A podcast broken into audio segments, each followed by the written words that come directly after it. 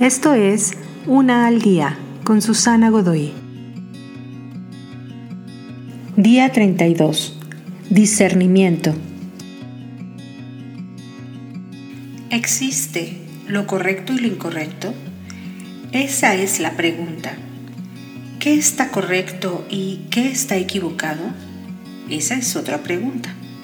Estas dos preguntas requieren discernimiento. Nuevamente, para la mayoría de las personas, los grandes asuntos como asesinato o abuso son muy fáciles de tomar una decisión sobre qué es bueno y qué es malo, pero no te encontrarás típicamente con estos asuntos en la vida diaria. Te encontrarás con retos más pequeños como hacer trampa en tu dieta o considerar si dices o no un chisme.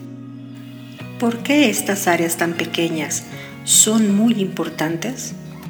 Porque los pequeños compromisos se coleccionan como monedas en un frasco y se acumulan conforme pasa el tiempo. Es muy esperanzador que estés empezando a tomar sentido de quién eres y por qué estás aquí, y que necesitas crecer aún más y aprender nuevas soluciones sobre aquello que no está funcionando. La sabiduría te ayudará a perseguir esto en la vida para que reconozcas que algunas áreas las llamaremos áreas grises. Estas generalmente están salpicadas de blancos y negros. Para esto se necesita mirar con mejores lentes, tener nuevas y mejores perspectivas. Busca ayuda, guía, comprométete en perseguir aquello que es correcto y mejora tu visión de la vida para poder discernir sobre ello.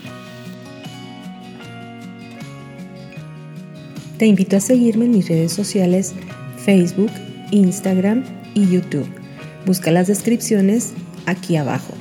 También, si gustas apoyar este trabajo, encuentra el botón de donación vía PayPal que se encuentra en la descripción de este audio. Te espero.